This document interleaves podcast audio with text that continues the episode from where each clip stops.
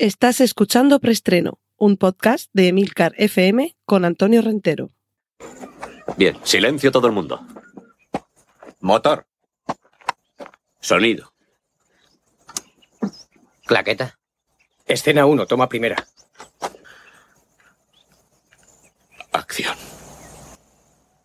Saludos, bienvenidos una semana más a Preestreno, este podcast de la red de Milcar FM, donde os pongo al día con las últimas noticias de cine y series de televisión.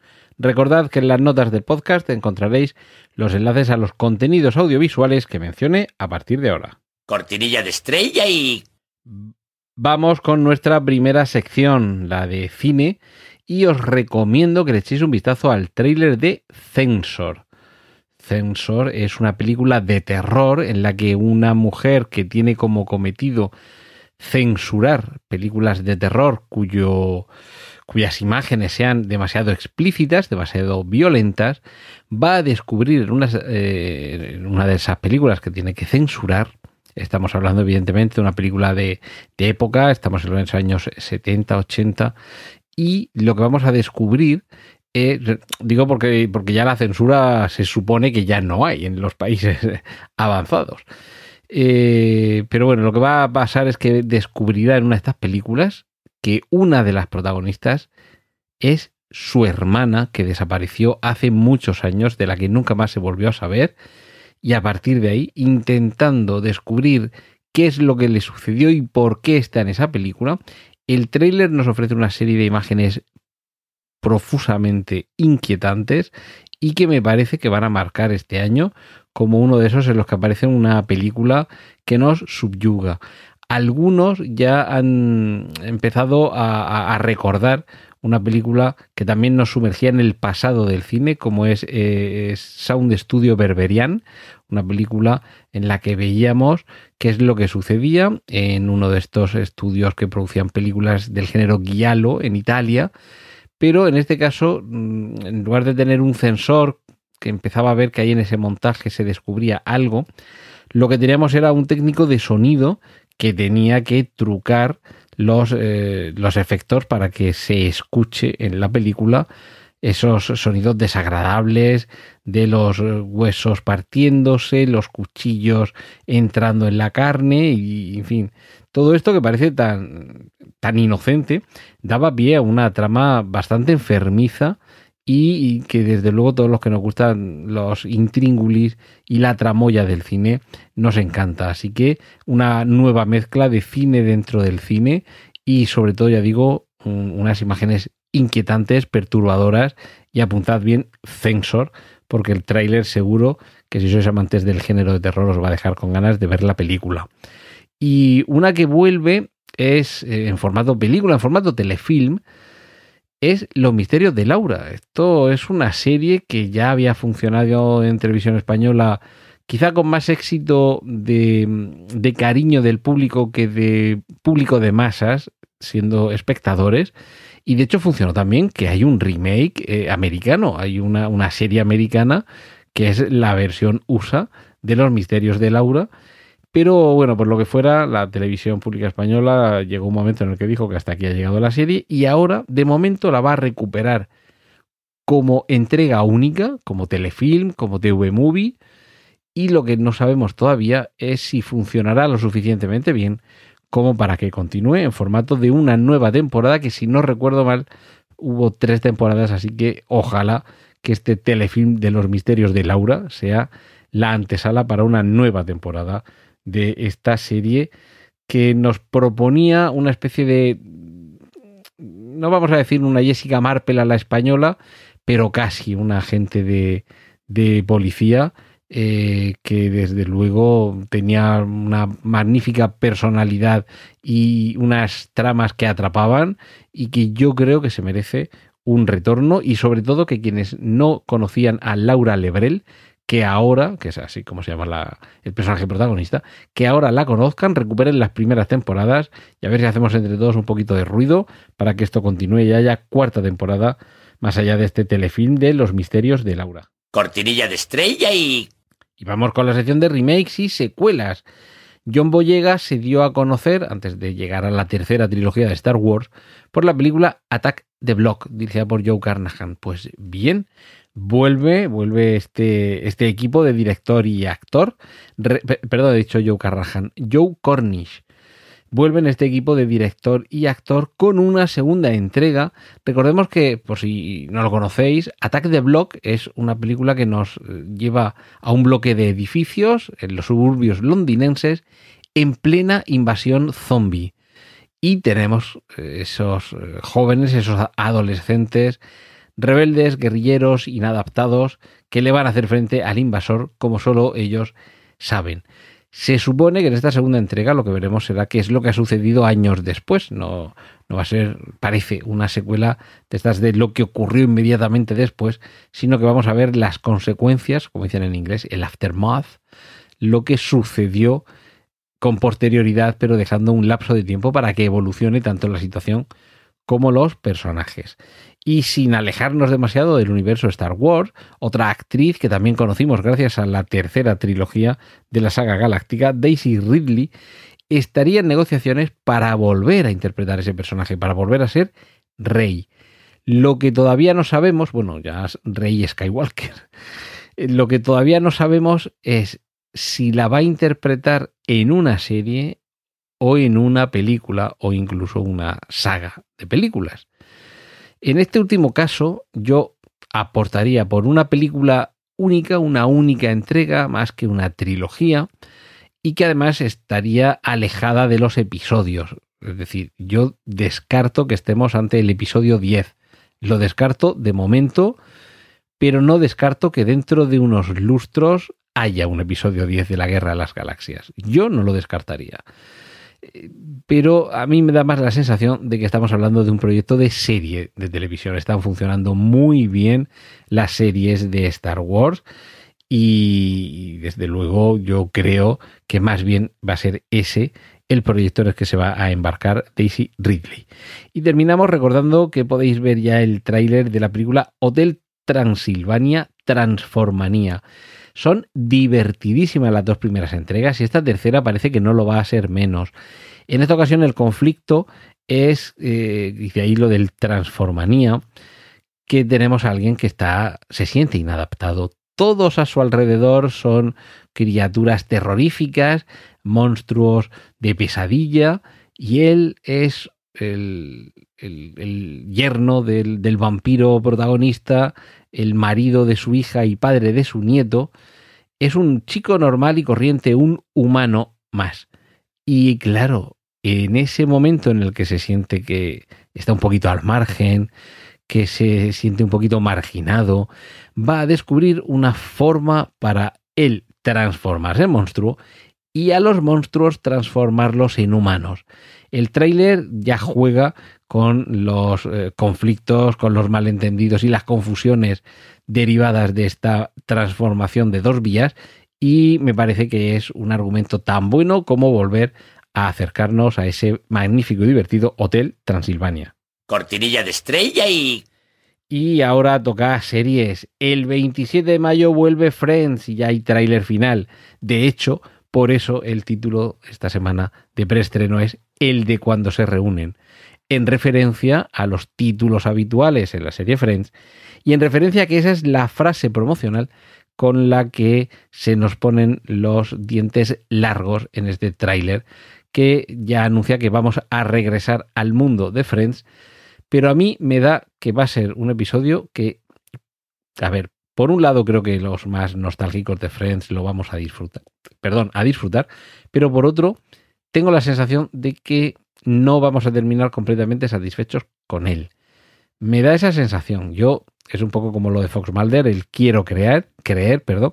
Yo quiero creer que eh, este eh, episodio de reunión de Friends nos va a gustar, pero a mí me da que va a ser un poco, un poco forzado y esperemos que haya algo más que simplemente jugar con la nostalgia.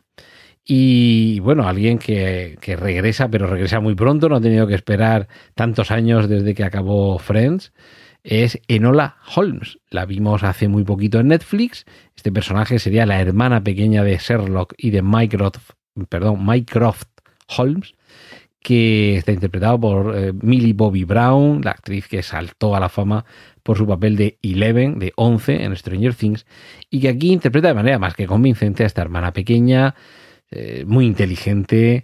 Mm, la película eh, Enola Holmes, más que entretenida y quizá a mí me falla que a pesar de ser un magnífico Superman, Henry Cavill es un demasiado estirado y demasiado musculado Sherlock Holmes, no pega en absoluto en el papel, no lo hace mal, pero es que no le pega, lo, lo, estás viendo y no estás viendo a Sherlock Holmes en absoluto, no lo ves por ningún lado el personaje, pero la película no está nada mal, la verdad, es una intriga victoriana más de corte holmesiano y eso la verdad es que a los rendidos admiradores del personaje de Sir Arthur Conan Doyle se nos conquista con un mínimo de calidad, con una historia mínimamente intrincada y bien resuelta, se nos conquista.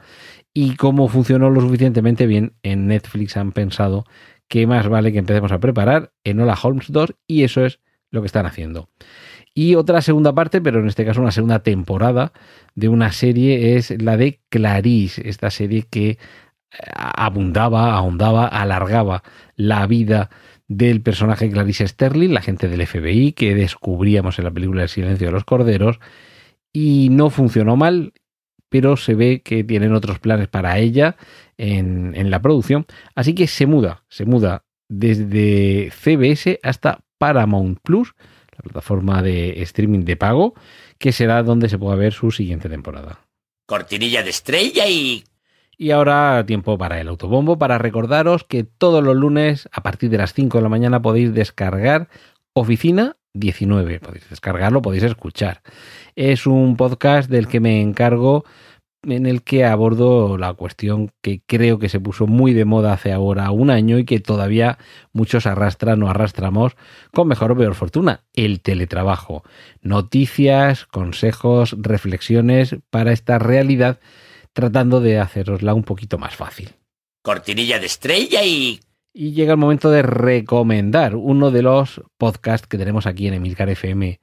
Dado lo que tenemos encima el 27 de mayo y dado el título del, del episodio de hoy, ese el de cuando se reúnen, hoy no puedo sino recomendar Colegas, tu podcast sobre Friends. He intentado hacerlo en estéreo, no sé si el efecto habrá sido convincente.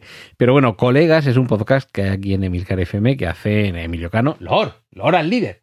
Y Juan Iquilator, que es el azote de eh, Emilcar en cuanto a pronunciación en inglés. Y es un podcast en el que van repasando de manera admirable y divertida los episodios de esta magnífica serie y me imagino que prepararán un episodio especial para el regreso de Friends. Cortinilla de estrella y... Y muy rápidamente el mundo de los cómics, en este caso dos series de animación, una de ellas de DC y otra de Marvel. Empezamos por esta última. En agosto ya estará disponible en Disney Plus la serie What If, que se, se escribe con unos puntos suspensivos y con un signo de interrogación al final se traduce por ¿y si? en el sentido condicional, es decir, ¿y si la araña radioactiva hubiera picado a Tony Stark? Y a partir de ahí tenemos a un Iron Spider, por ejemplo. Pues bien, ese, esa premisa que funcionó a la perfección durante décadas en unos cómics del mismo título, y que yo recuerdo devorar eh, en los años 80 comprándolos por catálogos de Estados Unidos, porque aquí en España todavía no se publicaban, con cierta irregularidad en cuanto a las tramas y la resolución de las mismas, pero lo cierto es que eso ha dado muchísimo juego a lo largo de las décadas y ahora llega al formato serie televisiva. Aquí en España espero que mm, tengan presente que estos capítulos en Estados Unidos, ya digo, son dibujos animados, es una serie de animación. Los eh, personajes son doblados por los propios actores que los han encarnado en las películas en carne y hueso. Así que espero que aquí en España, cuando se llegue al, al, momento de hacer el doblaje, hagan lo propio y les doten de las voces de los mismos actores de doblaje que, do, que doblaban aquí en la versión española a los actores de, de las películas. Y serie de DC, la distinguida competencia. En los años 80 también se revolucionó el mundo de la animación, sobre todo por el uso del negro. Decían, bueno, por lo menos eso es lo que decía, que el color negro no se utilizaba en los dibujos animados, en la animación, pero esta serie, Batman The Animated Series, la serie de animación de Batman, que pudimos disfrutar en Canal Plus en su momento, sí que hacía uso de este color, tenía desde luego un, estilo y una propuesta completamente revolucionaria y yo creo que marcó una época sin duda. Y ahora vuelve, ahora regresa la animación a Batman y además con la producción de JJ Abrams y Matt Reeves. Matt Reeves, recordemos que se está haciendo cargo de la producción de The Batman, la serie, perdón, la serie, la película de imagen real en la que eh, tenemos ahí al amigo Pattinson, que se supone que se, se suspendieron el rodaje porque se había contagiado de coronavirus. Me imagino que se habrá curado ya el hombre y, habrán vuelto a, a darle a la manivela.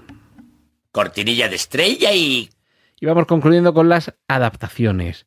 Dune tendrá lanzamiento exclusivo en cines. Están apostando ya muy fuerte por algunos títulos, porque vayamos a verlos a las salas y que nos vayamos olvidando, afortunadamente, de esa costumbre que hemos tenido durante meses, de que los grandes estrenos los viéramos en casa en pantalla pequeña. Creo que eso debe quedar poco a poco como una alternativa, como algo residual y que las grandes películas se vean en las grandes pantallas, que es en el cine, donde hay que hacerlo. Y por cierto, mm, trilogía de R.L. Stein de pesadillas, Goosebumps, en Netflix. Y ojo, porque esa trilogía de películas no va a ser apta para menores. Momentos de terror muy intenso y gore muy explícito es lo que aseguran que vamos a ver en esta serie. Así que los que tengáis mm, pequeños en casa, hijos, sobrinos, hermanos, y os acordéis de cuando veíais o leíais las pesadillas de R.L. Stein y ahora queréis que estos pequeñuelos eh, experimenten vuestras mismas sensaciones, quitaos la idea de la cabeza porque lo más posible es que los aterroricéis de una manera eh, que seguro que, sois vosotros los que más lo vais a pagar porque luego por las noches os tocará levantaros a, consolarlos. Y por cierto, dato que tiene que ver con, con, la inversión cuantiosísima que está haciendo Amazon en la serie El Señor de los Anillos. Eh, creo que ya he comentado aquí en alguna ocasión que si no fallan los datos, en principio parece que están planeadas ocho temporadas de 10 capítulos cada una. Pues bien, la primera temporada le está costando a Amazon 465 millones de dólares. Ojo, gran parte de ese presupuesto no es únicamente para esta primera temporada, sino que como se ha empleado para la construcción de los decorados, que muchos de ellos seguirán utilizándose en las temporadas subsiguientes, claro, parte de esos millones eh, también se aplicará a las siguientes temporadas. Pero de momento no podemos decir que la apuesta no sea seria, no sea dura y desde luego no cuente con un dineral que lo cierto es que si no es Amazon quien está detrás, solo sería Apple o, Disney quienes dispondrían de tanto dinero y yo incluso me, me, decantaría más por Apple que por Disney. Y por cierto, recordemos que además de lo que le está costando esta primera temporada, Amazon en su momento ya pagó 250 millones de dólares por los derechos de adaptación de personajes, obras y situaciones procedentes del Señor de los Anillos, porque también recuerdo que esta serie no adapta directamente un libro concreto, un relato concreto, sino que va tomando elementos de ese magnífico universo que creó Tolkien en la Tierra Media para generar su propia historia. Así que de momento ya irían unos 700 millones de dólares para la primera temporada y todavía quedarán otras siete en las que el presupuesto seguramente será menor pero yo creo que estamos hablando de una de las series más ambiciosas y que marcarán un antes y un después en la historia de la televisión, porque esto se va a ir a miles de millones de dólares y solo esperamos que el resultado esté a la altura. Cortinilla de estrella y... Y finalizamos, nos despedimos con una noticia buena para, eh, porque al final esto también repercute en la calidad del producto. Noticia buena para Amazon y para los suscriptores de Amazon, porque si hasta ahora la primera cadena televisiva mundial era Netflix, así se vendían ellos hace unos años, y en parte llevan razón, con unos 200 millones de usuarios, ahora Amazon ya tiene un número similar, ya están ambas en el entorno de los 200 millones de usuarios, 200 eh, millones de suscriptores, pero claro, aquí sí que habría que hacer una sutil apreciación. Y es que seguramente habrá muchos suscriptores de Amazon Prime que no vean Amazon Prime. Amazon Prime Video me refiero. ¿Por qué? Por la sencilla razón de que eh, esta plataforma de streaming va incluida en el paquete premium de Amazon, en Amazon Prime, donde también va Amazon Music, donde también tienes esos gastos de envío gratis y envíos en 24 horas eh, para muchos productos. Y una, bueno, tienes el espacio de almacenamiento ilimitado de fotografías y hasta 5 gigas de fotos. Es decir, que tienes muchas cosas con, con ese Amazon Prime y una de ellas es Prime Video. Pero por eso digo que habrá unos cuantos millones de suscriptores de Prime que a lo mejor ni siquiera saben que tienen ahí incluido una plataforma de streaming. Pero en cualquier caso, no deja de ser una cifra respetable, contundente y que ya deja las lanzas bien en alto de quienes son los dos mayores contendientes en estas batallas en las plataformas de streaming. Cortinilla de estrella y y finalizamos aquí el preestreno de esta semana. Muchísimas gracias por estar ahí al otro lado del micrófono, al otro lado de los altavoces, del auricular o por donde me, estéis escuchando. De verdad, muchas gracias por seguir escuchándome cada semana, por seguir teniendo pasión por el cine y por las series de televisión. Y la semana que viene, aquí, en Emilcar FM, más con preestreno. ¡Y corten! Gracias por escuchar preestreno puedes contactar con nosotros en emilcar.fm barra preestreno, donde encontrarás nuestros anteriores episodios. Genial, la positiva.